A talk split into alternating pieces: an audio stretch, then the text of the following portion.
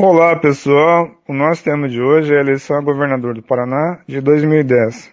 Em 2010, a sucessão do governador Roberto Requião foi disputada por sete pretendentes, mas houve polarização desde o início entre os candidatos Beto Richa e Osmar Dias, com o resultado tendente a ser definido já no primeiro turno.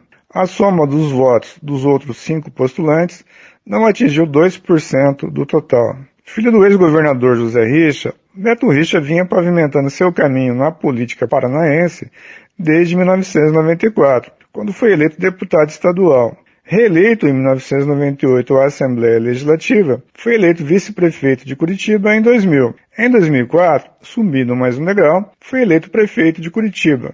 Em 2008, foi reeleito já no primeiro turno com 77% dos votos. Daí em diante, preparou-se para concorrer ao governo estadual. Em 2010, na metade de seu segundo mandato como prefeito, desincompatibilizou-se do cargo para ser candidato a governador. Filiado ao PSDB, foi apoiado por uma ampla coligação, que incorporava entre as grandes legendas o DEM, o PP, o PPS, o PTB e o PSB. Em razão do excelente desempenho da campanha anterior, o senador Osmar Dias, então filiado ao PDT, foi convocado mais uma vez a concorrer ao governo estadual, em vez de disputar uma provável recondução tranquila ao Senado.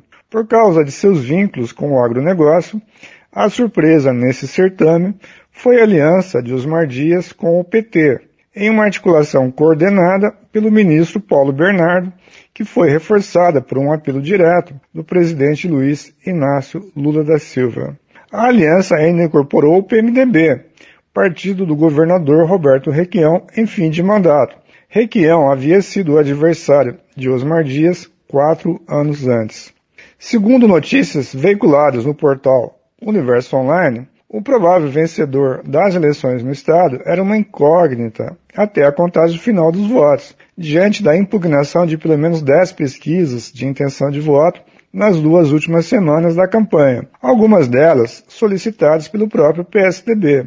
Quando as urnas foram escrutinadas, Osmar Dias totalizou 45,63% dos votos, Beto Richa finalizou com 52,44%, tornando-se, portanto, governador do Paraná já no primeiro turno. O certame ao Senado foi mais disputado, com a inscrição de alguns candidatos competitivos. Eram eles Ricardo Barros, pelo PP, Gustavo Frutti, pelo PSDB, Gleice Hoffmann, pelo PT e Roberto Requião, pelo PMDB. Requião havia se desincompatibilizado do cargo de governador para essa nova disputa. Gleice Hoffmann e Roberto Requião foram eleitos para as duas cadeiras em disputa. Desta forma, uma coligação comemorou a conquista do Palácio do Iguaçu e a outra coligação comemorou a conquista das duas cadeiras no Senado da República. Aqui é Reginaldo Dias, narrando a história das eleições para a CBN.